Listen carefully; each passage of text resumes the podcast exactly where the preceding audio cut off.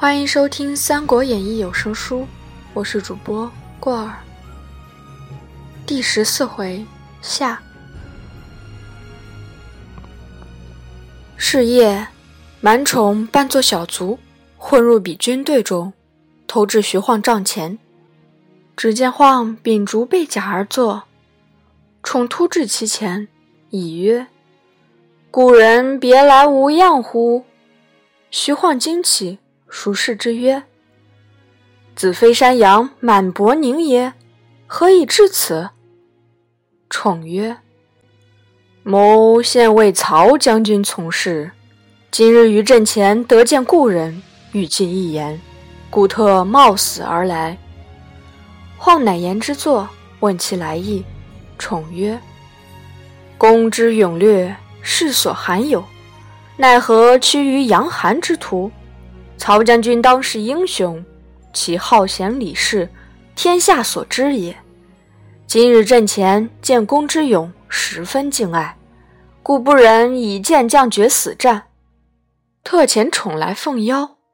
公何不弃暗投明，共成大业？晃沉吟良久，乃蔚然叹曰：“吾故知凤歇非立业之人，乃从此久矣。”不忍相舍。宠曰：“岂不闻良禽择木而栖，贤臣择主而事？欲可事之主，而骄必失之，非丈夫也。”晃起谢曰：“愿从公言。”宠曰：“何不就杀凤歇而去，以为觐见之礼？”晃曰：“以臣事主。”大不义也，吾绝不为。宠曰：“公真义士也。”晃遂引帐下数十骑，连夜同满宠来投曹操。早有人报知杨凤，凤大怒，自引牵骑来追，大叫：“徐晃反贼，休走！”正追赶间，忽然一声炮响，山上山下火把齐鸣，伏军四出。曹操亲自引军当先。大喝：“我在此等候多时，休教走脱！”杨凤大惊，急带回军，早被曹兵围住。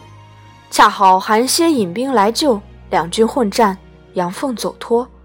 曹操趁彼军乱，趁势攻击，两家军士大半多降。杨凤、韩歇是孤，引败兵投袁术去了。曹操收军回营。蛮宠引徐晃入见，操大喜，厚待之。于是迎銮驾到许都，改造宫室殿宇，立宗庙社稷，省台司院衙门，修城郭府库，封董承等十三人为列侯，赏功罚罪，并听曹操处置。曹子封为大将军、武平侯，以荀彧为侍中、尚书令，荀攸为军师。郭嘉为司马祭酒，刘烨为司空仓曹院，毛阶、任俊为典农中郎将，崔都钱粮，程昱为东平相，范成、董昭为洛阳令，满宠为许都令，夏侯惇、夏侯渊、曹仁、曹洪皆为将军，吕虔、李典、乐进、于禁、徐晃皆为校尉，许褚、典韦。皆为都尉，其余将士个个封官。自此，大权皆归于曹操。朝廷大务先禀曹操，然后方奏天子。操既定大事，乃设宴后堂，聚众谋士共议曰：“刘备屯兵徐州，自领州市。今吕布以兵败投之，被使居于小沛。”若二人同心引兵来犯，乃心腹之患也。公等有何妙计可图之？许褚曰：“愿借精兵五万，斩刘备、吕布之头，献于丞相。”荀彧曰：“将军勇则勇矣，不知用谋。今许都新定，未可造次用兵。欲有一计，名曰‘二虎竞食之计’。”今刘备虽领徐州，未得诏命，明公可奏请诏命石寿备为徐州牧，因密语一书，教杀吕布。事成，则备吴猛士为辅，以剑可图；事不成，则吕布必杀备矣。此乃二虎竞食之计也。操从其言，即时奏请诏命。遣使即往徐州，封刘备为征东将军，宜城亭侯，领徐州牧，并附秘书一封。却说刘玄德在徐州，文帝幸许都。正欲上表庆贺，忽报天使至，出郭迎接入郡，拜受恩命毕，设宴管事来使。使曰：“君侯得此恩命，使曹将军于帝前保荐之力也。”玄德称谢，使者乃取出私书，遂与玄德。玄德看罢，曰：“此事尚容记忆。”席散。安歇，来使于驿馆。玄德连夜与众商议此事。张飞曰：“吕布本无义之人，杀之何碍？”玄德曰：“他势穷而来投我，我若杀之，亦是不义。”张飞曰：“好人难做。”玄德不从。次日，吕布来贺，玄德叫请入见，布曰。文公受朝廷恩命，特来相贺。玄德训谢，只见张飞扯剑上厅，要杀吕布。玄德慌忙阻住，布大惊曰：“翼德何故只要杀我？”张飞叫曰：“曹操道你是无义之人，叫我哥哥杀你。”玄德连声喝退，乃引吕布同入后堂，实告前因。就将曹操所送密书与吕布看，不看毕，泣曰：“此乃曹贼欲令我二人不和耳。”玄德曰：“兄勿忧，刘备誓不为此不义之事。”吕布再三拜谢，备留不饮酒，至晚方回。关张曰：“兄长何故不杀吕布？”玄德曰：此曹孟德恐我与吕布同谋伐之，故用此计，使我两人自相吞并，彼却于中取利，奈何为所使乎？关公点头道是。张飞曰：“我只要杀此贼，以绝后患。”玄德曰：“此非大丈夫之所为也。”次日，玄德送使命回京，就拜表谢恩，并回书与曹操。只言容缓图之，使命回见曹操，言玄德不杀吕布之事。操问荀彧曰：“此计不成，奈何？”彧曰：“又有一计，名曰驱虎吞狼之计。”操曰：“其计如何？”彧曰：“可暗令人往袁术处通问，据说刘备上密表。”要略南郡，数闻之，必怒而攻备。公乃明诏刘备讨袁术，两边相并，吕布必生异心，此驱虎吞狼之计也。操大喜，先发人往袁术处，赐假天子诏，发人往徐州。却说玄德在徐州，闻使命至，出郭迎接，开读诏书。却是要起兵讨袁术，玄德领命，送使者先回。糜竺曰：“此又是曹操之计。”玄德曰：“虽是计，王命不可违也。”遂点军马，克日启程。孙乾曰：“可先定守城之人。”玄德曰：“二弟之中，谁人可守？”关公曰：“弟愿守此城。”玄德曰：“吾早晚欲与尔议事，岂可相离？”张飞曰：“小弟愿守此城。”玄德曰：“你守不得此城。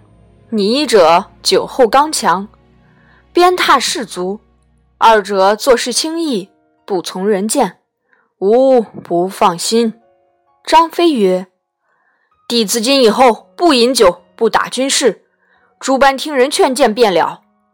糜竺曰：“只恐口不应心。”飞怒曰：“吾跟哥哥多年，未尝失信，你如何轻料我？”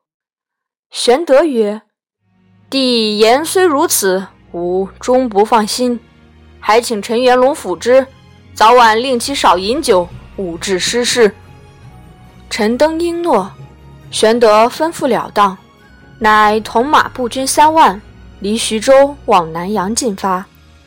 却说袁术闻说刘备上表。欲吞其州县，乃大怒曰：“汝乃知袭边旅之夫，今则占据大郡，与诸侯同列，吾正欲伐汝，汝却反欲屠我，深为可恨。”乃使上将纪灵起兵十万，杀奔徐州。两军会于盱眙，玄德兵少，依山傍水下寨。那纪灵乃山东人，使一口三尖刀，重五十斤。是日引兵出阵，大骂：“刘备村夫，安敢轻吾境界？”